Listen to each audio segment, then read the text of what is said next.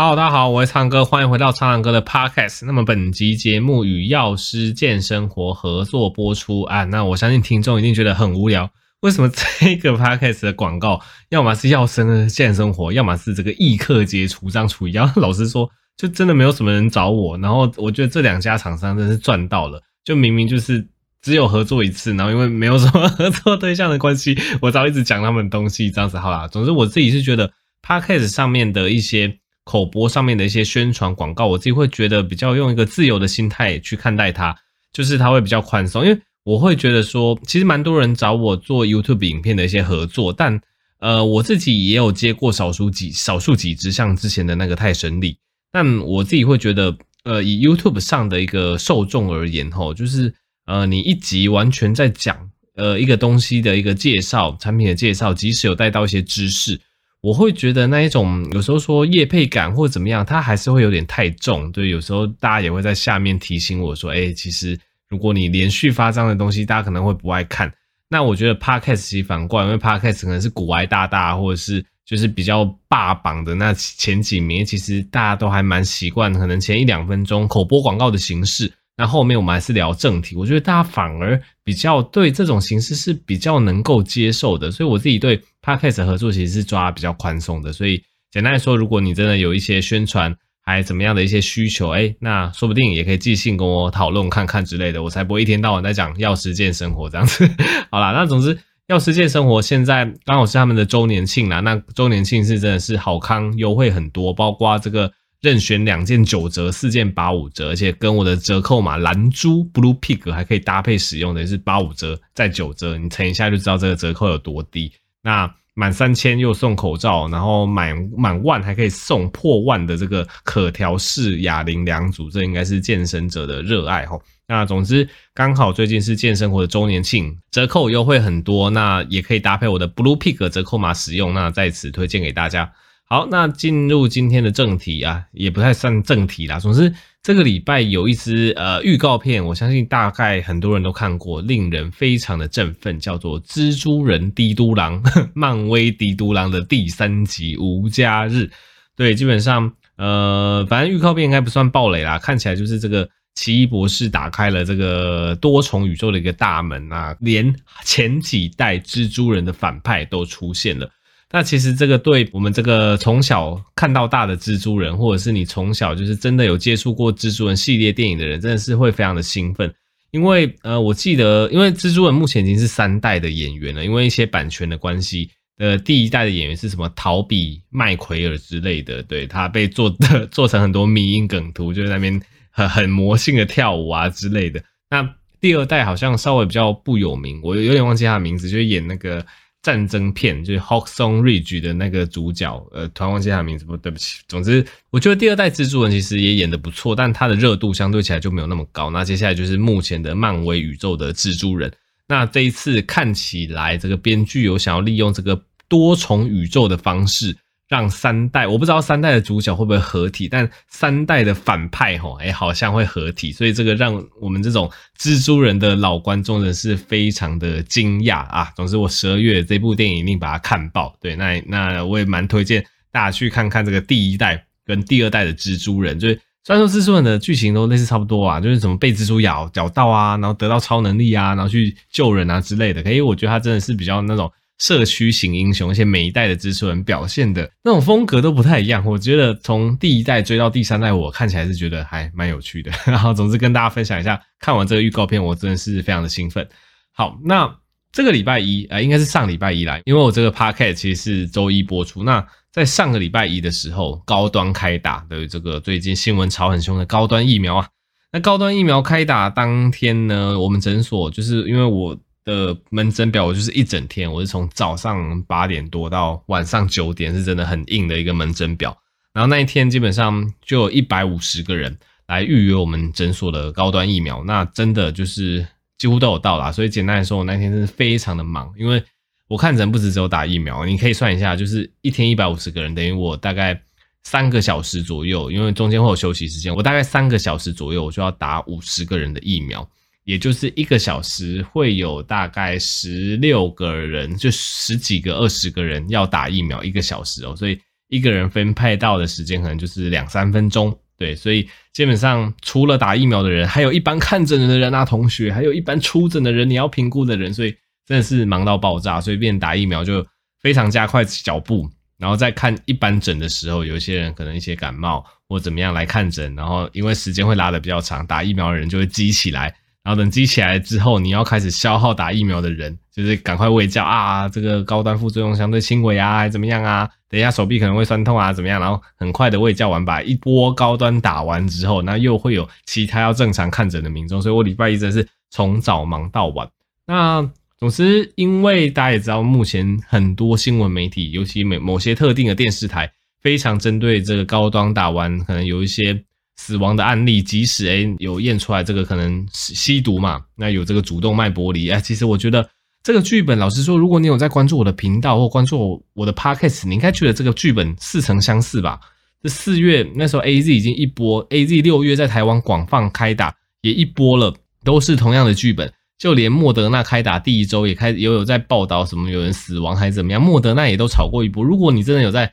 发了我频道的观众，你应该对这个真的是见怪不怪了啦。反正呃，某些媒体他想要特别针对某些疫苗去炒作，这个东西就很好发挥嘛，就打完死亡还是怎么样。我觉得大家反过来想一个论点很有趣，呃，如果一个疫苗吼打完呃都不会有人死亡，那我们就每年都打那个疫苗就好了。对，这样大家不就说长生不老了吗？对，这其实是一个反过来的观点呐。我的意思就是说，本来就会有一个最基础的死亡值，这个本来就是节目中一直跟大家强调的。如果有任何一个疫苗，它真的打完，它之后都不会有人死亡，靠，那个叫做长生不老药啊。那每年台湾人都固定接种那支疫苗，就没有人会死，对，大家就是长命百岁。总之，你真的还是要去分辨，说什么叫做基础的一个背景死亡值，什么是跟疫苗有关的死亡啊。当然，这件事发生不久，我们就是让。有关单位去彻底的研究调查，去看到底是不是因果关系。但总之，我觉得新闻已经炒了够多次，每一次疫苗进来都要炒一波。我想，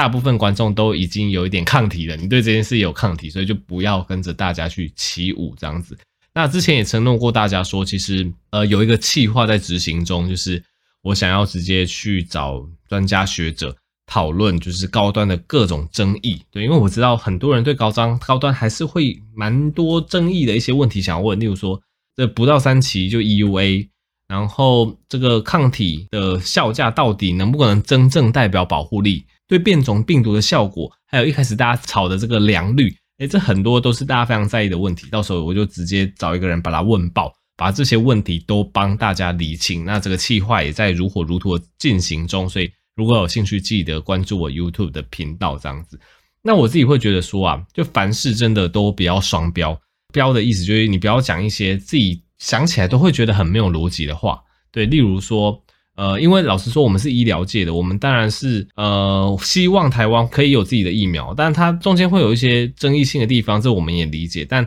以一个医疗界在台湾，你治疗那么多病人还怎么样？你当然还是希望台湾的医药强嘛。对，那。不是很多人说啊，那个电视上都作秀嘛，打的都生理食盐水。那我就问你，到底是哪一支生理食盐水，就是打下去还可以看产生对新冠病毒的综合抗体，而且还是 AZ 组别的好几倍？那你不觉得这个就是自我矛盾吗？对，虽然说我们知道它有一些争议性的地方，但我觉得讲一些前后逻辑矛盾的话就很奇怪。那再来，很多人也会去说，哎，这个混打，这国际做出来的好处很多，我想要混打。对，说什么 AZ 混莫德纳，AZ 混 BNT，哦，抗体浓度好几倍，我超想要混打的。然后结果请他们讲到高端，那个你看讲混打的时候，这个去讲那个抗体浓度好几倍，大家就觉得哦，这个保护力一定好。那结果这个高端抗体的效价也非常高啊，也是 AZ 好几倍啊。然后大家又在说，哦，这个不一定有保护力。我觉得这也是一种前后矛盾的地方。当然你可以说它的保护力数值还没出来，诶，没错，因为它就还没做三期嘛。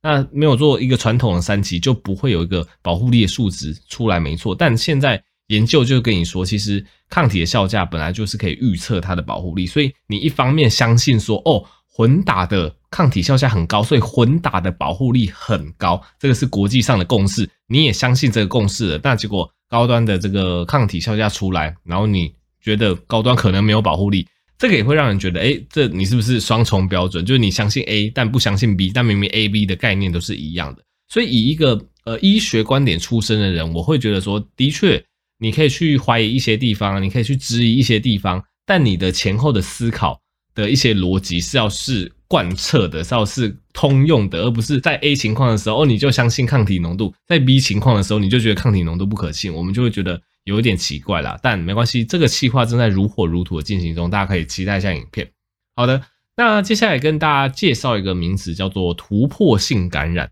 什么是突破性感染呢？这其实也是目前国际上一个需要面对的一个问题啦。所谓的突破性感染，就是完整接种新冠疫苗两剂之后，当然大部分的两剂，交生是一剂啊。那我们就通称就是完整接种新冠疫苗之后，还是感染到新冠病毒，这种状况就叫做突破性感染。那当然，突破性感染不止在新冠肺炎会发生啊，例如说像水痘啊。水痘也会可能会发生这个突破性感染嘛？因为蛮多人小时候打过水痘疫苗，可能国高中还是中了水痘，只是症状比较轻微。所以突破性感染你会发现，哎，世界上它的趋势越来越高。那趋势越来越高是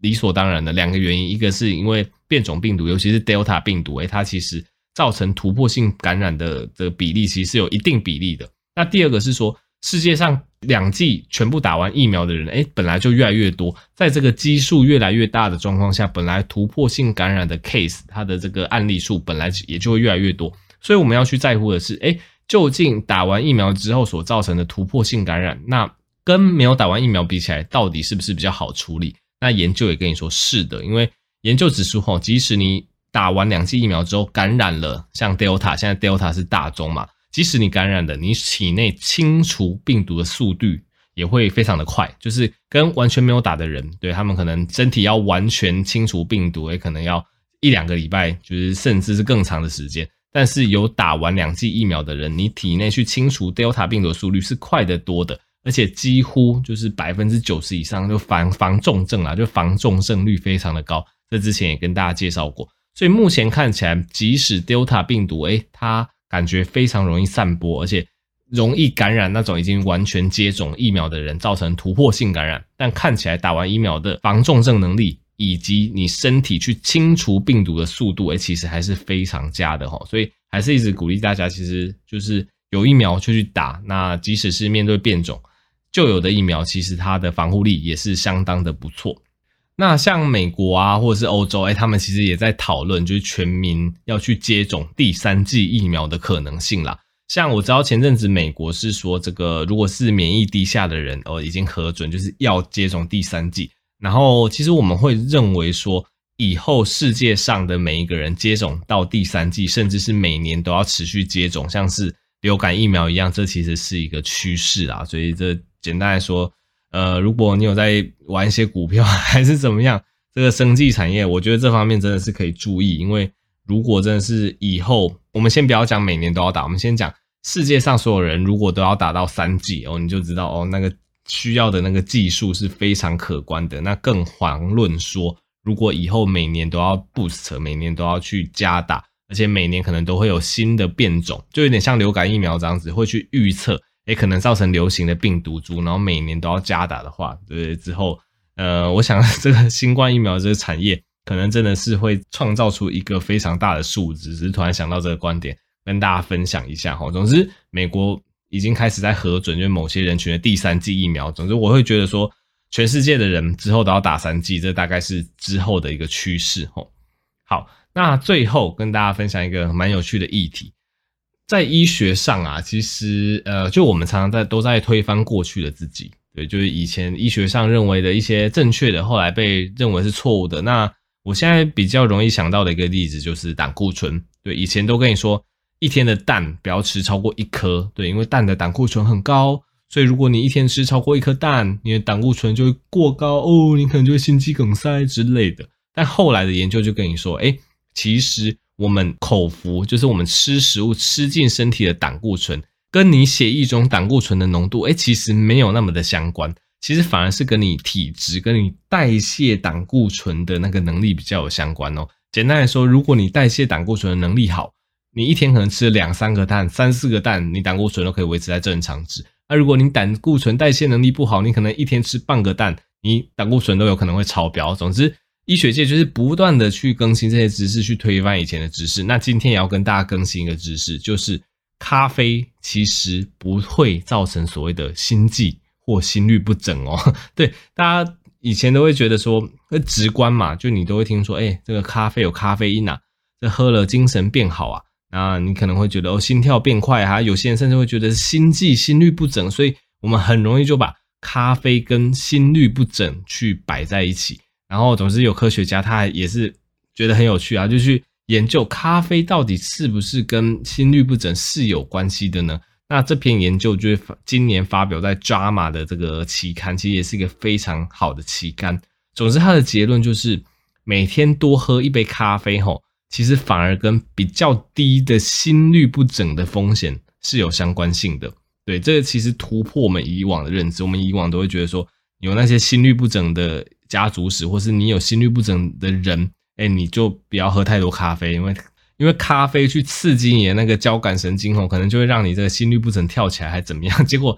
这个研究，而且是一个非常权威性的研究，竟然跟你说，哎。多喝一点咖啡，反而是能够降低你心律不整的风险的。对啊，至于心悸这一点，其实心悸比较算是一个主观感受，因为有些人喝咖啡精神比较好，心跳跳比较快，他就会觉得比较会心悸，所以心悸是个主观感受，所以这个很难说。但对于就实际上的心律不整，就是心脏乱跳这一块，多喝一点咖啡反而是可以降低心脏乱跳的风险，吼。对，所以这也是一个例子，去证明说啊，其实这个以往的一个医学认知、医学的尝试，有时候口耳流传下来，真的不一定是正确的，有时候会被后面更透彻的一个研究可所推翻。那其实咖啡的好处是真的是蛮多的。那之前的那个呃，去年的 NEJM 的回顾，那我之前好像有写过文章帮大家回顾过，其实。喝咖啡好处真的是蛮多的，但是大家要记得，如果你真的要从咖啡或咖啡因上获得好处，请记得摄取黑咖啡，嘿，不要加什么奶精啊，不要加什么糖啊，那奶精跟糖都是对你身体不好的东西。如果你真的要获得咖啡的好处，基本上就是喝黑咖啡，那一天就是建议大概二到四杯啦。这其实每一个人的接受程度不一样，有些人可能觉得啊，喝一杯就会睡不着，有些人觉得。喝三杯没有感觉，不过这基本上就是看个人的习惯。那现在一般来讲是推荐一天喝个大概二到三杯，二到四杯是没有问题的。你可以从咖啡获得一些对身体的好处吼。好的，那么这集 podcast 就到这边啦。那希望更多医学知识，欢迎追踪我的 YouTube 频道的，之后真的是会有非常精彩的影片，那跟大家分析。高端的一些利与弊，那可以追踪我的 Podcast，我方格子平台以及购买我的新书，那也不要忘记药师健生活 Blue Pig 九折优惠。好，我们就下期再见喽，拜拜。